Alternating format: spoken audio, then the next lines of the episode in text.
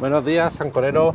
Buenos días, leños. Grabando con el micrófono solapa. Hasta ahora en la calle. Bueno, estoy ya subiendo al piso para se escuchar un poquito mejor. Y hoy toca, pues bueno, despotricar de nuevo de un cierto Ale más bajito, colectivo. ¿De quién voy a despotricar hoy? Bueno, pues el título del podcast creo que hay una pista neo, neonacionalismo. Realmente no sé si llamarlo neonacionalismo, neo nacionalistas, o me lo voy a llamar los fachas ni fascistas porque sé que no lo son, pero a ver, vamos a ver, ¿de qué me quejo? Me quejo de, de, publicaciones en redes sociales que son canciones que van en el mismo sentido todas y que encima cuando dices algo pues ya reaccionan con, con blanco y negro, con, con, buenos y malos, como yo he dicho, con o, éramos santos, éramos ladrones, pero no. Una visión clara, objetiva, con sus claros y sus sombras. ¿Y esta visión en qué tema? ¿De qué tema estoy hablando? Por el tema de España y su imperio colonial. ¿Por qué? Bueno, para los que, bueno, creo que cualquiera, aunque seáis españoles, seáis de otros países, conocéis la leyenda negra española. La leyenda negra española esa que habla de que los españoles lo hicimos tan, tan, tan, tan mal cuando fuimos imperio colonial. Bueno, imperio colonial sí, porque ahora Luego entramos un tema de. Ale, ahora te lo doy, espera. un Vamos a poner la tela, te lo. Entramos un tema de que si aquello eran colonias, si las colonias de España no eran exactamente colonias, sino algunos se molestan mucho porque dicen, no, es que eran virreinatos o capitanías. O sea, Cuba, por ejemplo, hasta el 1800 y pico fue. No fue un virreinato, fue una capitanía general. Y luego en Hispanoamérica pues los que había eran eh, virreinato, virreinato de Nueva España, virreinato de Perú. Bueno, la cosa es que la leyenda negra dice que en los virreinatos y en la capitanía lo hicimos como el culo. Que les robamos, que les expoliamos, que les masacramos, que les llevamos pestes, enfermedades, en fin, que lo hicimos como el culo, horriblemente más. Esa es la famosa leyenda negra española. Que no es cierta, no es cierta, y todo el mundo sabe que esa leyenda eh, en gran parte fue propaganda de la cultura anglosajona para desprestigiar a España, porque realmente no, lo hicimos tan mal, ¿vale? Pero es que lo que veo en mucha gente en sus perfiles en redes sociales es que se han columpiado, arte de el pan, y un segundo, se han columpiado y se han ido al otro extremo, es decir, de han pasado de comprar y vender la leyenda negra de que España lo hicimos fatal, horrible, fuimos unos tiranos, unos expoliadores, le dejamos sin recursos. al caso contrario, han pasado a que, a que fuimos unos santos, a que fuimos maravillosos con los, con los, con los países sudamericanos, en que, en que ya en el culmo de la, de la ignorancia supina total y absoluta, de que ellos eran igual que cualquier español y se los trataba igual a que cualquier español, un indio, de Sudamérica era igual que el español, se les trataba igual, tenían los mismos derechos. Y un mojón, señores, un puto mojón. ¿Vale? O sea, no digo que se los tratase, como dice la leyenda negra, en plan esclavo total y que su vida valiese menos cumplimiento. No. Pero de ahí a decir a que tenían menos derechos, pues no, los mismos derechos absolutamente, pues no. Precisamente a mí me enseñaron historia. Eh, más gracioso una persona ha dicho, no, tú es que tuviste que tener un profesor anglófilo. No, señora, a mí me enseñaron historia y España puede que no expoliase todas las riquezas de América Latina. Pero a mí me enseñaron en clase en historia, muy bien enseñado, que España siguió sufragando, los Austrias y los Borbones siguieron sufragando sus guerras y sus políticas expansionistas de Europa con el oro y la plata que venían de Estados Unidos, de Estados Unidos, de Sudamérica. Que no expoliamos brutalmente, vale, pero que nos llevamos de allí cantidad de oro y plata para mantener el imperio español, por supuesto. O sea, y hay una novela que os, recomiendo mucho, se llama La serpiente emplumada, que es distópica, donde habla que hubiera ocurrido si Cristóbal Colón no hubiera llegado a América, es decir, llegó, pero no hubieran llegado noticias a España del descubrimiento de América. Si los marinos que fueron a las tres naves, la Pinta Niña Santa María, hubieran sido encontrados por los aztecas y los aztecas hubieran aprendido de los españoles la navegación transoceánica, la pólvora, las tácticas militares, cómo se tuercen las tornas y al revés son ellos los que nos invaden a nosotros, ¿vale? Y ahí se ve en esa novela utópica, eh, distópica, que está muy bien hecha, se ve además que España, ¿qué ocurre? Que el imperio de Carlos V, como no tuvo el oro y la plata de España, pues Carlos V la estaba pasando putas, canutas, porque no tenía el dinero y, y, en España pues estaban las crisis intestinas de las comunidades, los comuneros, eh, que en, Valencia también hubo jaleo, que si Carlos V, el imperio español hubiera tenido el oro y la plata que, hubiera, que vinieron de Sudamérica, hubiera estado mucho más débil y efectivamente los incas o los aztecas, los, perdón, los aztecas como han venido de otro lado del charco, habiendo aprendido la la, la navegación transoceánica, ya sabiendo el secreto de la pólvora, arrasan con España y nos conquistan poco a poco. Entonces esa novela se ve estupendo. Entonces, decir que fuimos unos santos que no nos... Pues tampoco, vamos a ver, el imperio español siguió con fuerza mucho tiempo, en gran parte gracias al oro, y negar eso es ser idiota, porque es un hecho histórico. Y aparte luego decir que los españoles tuvieron, los, los indígenas tenían los mismos derechos cuando eran virreinatos y capitanías y hasta 1800 y pico Cuba no tuvo ningún diputado en las Cortes Españolas, o sea, no tenían representación política y tuvieron que esperar a la Constitución de 1800 y pico que les daba ya derechos políticos, autonomía, eh, parlamento propio, pues es ignorar la historia. ignorar la historia.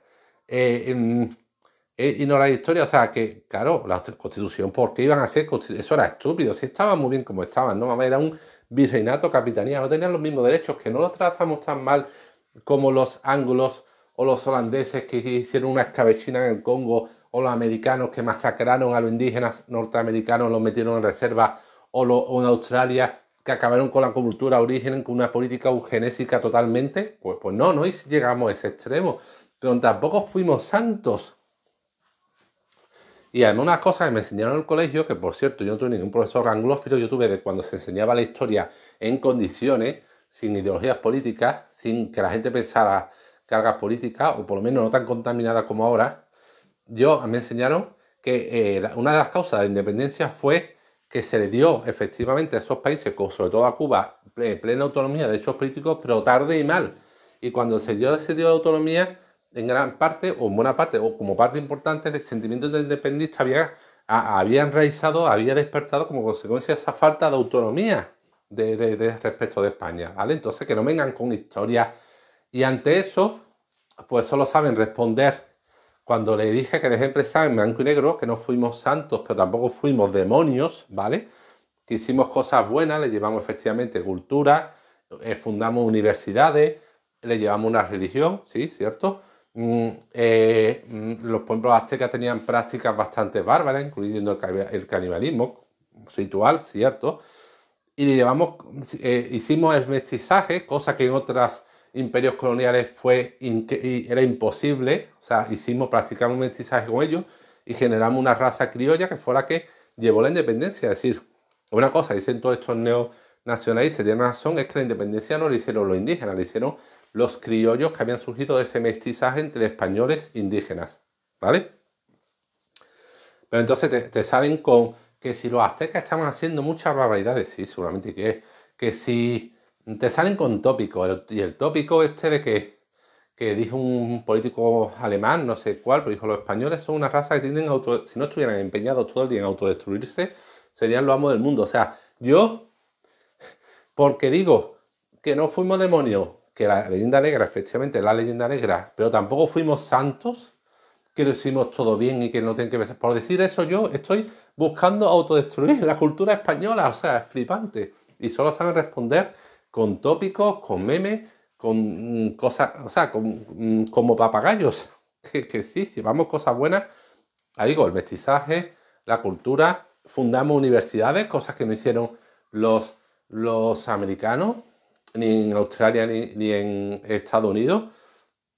Eh, la fe, bueno, aunque la fe puede ser, porque vale, eh, la Iglesia Católica no practicaría el, el canibalismo, pero la Iglesia Católica, y no me vale que me digan que lo hacía sacro secular, que lo hacía brazo secular, porque lo hacía por orden de la Iglesia, no olvidemos, pues muchas veces dicen, no, los que quemaban herejes no era la Iglesia, era brazo secular, la Iglesia simplemente juzgada así, pero vamos a ver, no me jodas, ¿quién coño decía al brazo secular, a las autoridades, a quien debían quemar en la, hoguera, quien señalaba a los herejes y hacía el proceso. Vamos a ver, no me jodas, la iglesia. Entonces, la iglesia montaba espectáculos, autos de fe públicos, multitudinarios, cuyo fin era, cuyo acto público no era una Eucaristía, el amor al prójimo, no, no, el fin de ese acto de fe era quemar al por mayor, a la brasa, en la plaza mayor, de donde fuera no sé cuántos herejes, y eso lo fomentaba la Iglesia Católica, esa fe tan maravillosa que le llevamos. Entonces no me jodan con que la, fe de la Iglesia fue una de las cosas estupendas que le llevamos, porque además la Iglesia protestante tiene sus cosas malas, tampoco son santos, pero mm, ¿quiénes eh, países han tenido mayor desarrollo económico?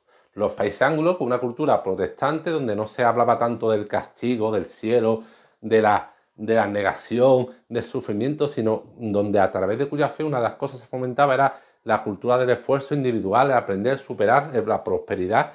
Entonces, eso tiene muchos matices. Pero bueno, aceptaríamos que llevamos la fe, vale. Sí, aceptamos cierto tipo de fe. Pero sí le llevamos universidades, eh, eh, mm, ciertos desarrollos, sí.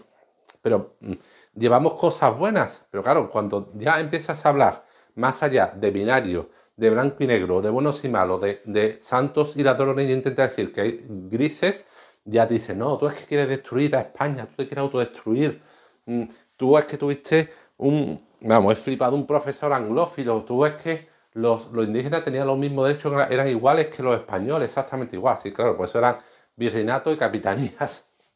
Por eso hasta 1800 la constitución de 1860 y pico no tuvieron autonomía plena ni tuvieron diputados en, las cortes españolas, que sí, que los reyes podían mm, tener mucho en cuenta la opinión del virrey, de la tal, pero sí, hombre, sí, que lo que pensaba un indígena en Argentina o en México, o lo que decidían, pesaba la decisión del rey español lo mismo que, lo que decidían en las cortes de Aragón o las cortes de Castilla que estuvieron funcionando hasta 1800 y pico, que después cuando se fundaron las provincias eh, no, allí ni provincia, ni diputados, ni, ni, muertos. Así que, que eran iguales que los españoles. Sí, sí, claro, en tu imaginación, ¿vale? Eran iguales que los españoles absolutamente. Entonces, ya digo, hemos pasado de ese leyenda negra algunos que se han montado a este neocolonialismo o neonacionalismo. neocolonialismo nos han montado este neonacionalismo de, oh, es que maravilloso éramos los españoles. Y que en cuanto intentas... Mm, poner las cosas en su término medio, ya eres un destructor del Estado español, de los santos valores, y ya mm, es que eres, un defensor de la leyenda negra, no señores, ni tanto ni can calvo. Y ya digo, esto, bueno, esto, mm, eh, Luca no vale por converso ni por personas cercanas, sino por redes sociales, que es que con algunas personas así es imposible hablar, ¿vale? Pero bueno, una consecuencia más de este mundo polarizado, de blanco y negro, todos buenos o todos malos, de una visión única, cuadricular de los españoles, fuimos unos santos que llevamos la cultura y la fe. Mm, vamos, yo creo que, es que algunos tienen mm, eh, eh, vocación misionera yo qué sé, y en vez de irse al Congo a, evangelizar, que piensan que, son misioneros, que las redes sociales son para evangelizar de la gran labor de España y del imperio español, que al fin y al cabo fue un imperio como los demás, basado en extraer riquezas que se extrayeron de Sudamérica, a lo mejor no tan masivamente, tan brutalmente o tan expoliadoramente como afirma la leyenda negra, pero que sí, pero que ese oro y ese plata se trajo a mansalva para seguir fomentando, manteniendo la guerra europea eh, que, lo, que fueron los Borbones. Bueno, los que estuvieron después, de, todos los que estuvieron después de los reyes católicos, estuvieron manteniendo por toda Europa. Entonces no me digan que tonterías, pero bueno. Ya está, este era podcast de sábado de hoy que quería hacerlo. Mm, no sé si tendréis razón, pensaréis de nuevo que estoy mm, trivializando todo, que soy un el cabeza yo, que no sé de historia, no sé. Pero bueno, yo sé lo que me enseñaron en el colegio, que creo que sea una visión histórica bastante buena y de lo que luego he ido leyendo y, recomendación para eh, apoyar un poco entre comillas o coherencia con el razonamiento que estoy haciendo, si podéis leer La serpiente emplumada, buscarla por internet que se puede descargar es un poco, la novela son tres, una trilogía, son un poco densas, ¿vale? Porque hace continuamente referencia a nombres, a productos, a términos aztecas, pero... o, sí, aztecas y mayas, pero de verdad vale la pena leerlo por pensar que una novela que tampoco está tan alejada de la realidad, porque si miráis en historia, veréis que hubo un español que se dio por perdido y que precisamente acabó adoptando las costumbres indígenas, pues, consiguió una categoría de jefe guerrero bastante respetable y estuvo ayudando a hacerlo a los, a los indios la guerra a los españoles utilizando las tácticas de guerrilla. ¿Vale? O sea, que ocurrió en verdad, de forma más parcial, pero ocurrió a esa persona. Imaginar, como explica este libro La serpiente emplumada, que no es tan descabellado que hubiera pasado si efectivamente las tres barcos hubieran perdido con sus tripulaciones y los españoles supervivientes hubieran enseñado a los aztecas cuando llegaron, que eran en aquel momento el imperio dominante en Centroamérica, le hubieran enseñado la navegación transoceánica y el secreto de la pólvora.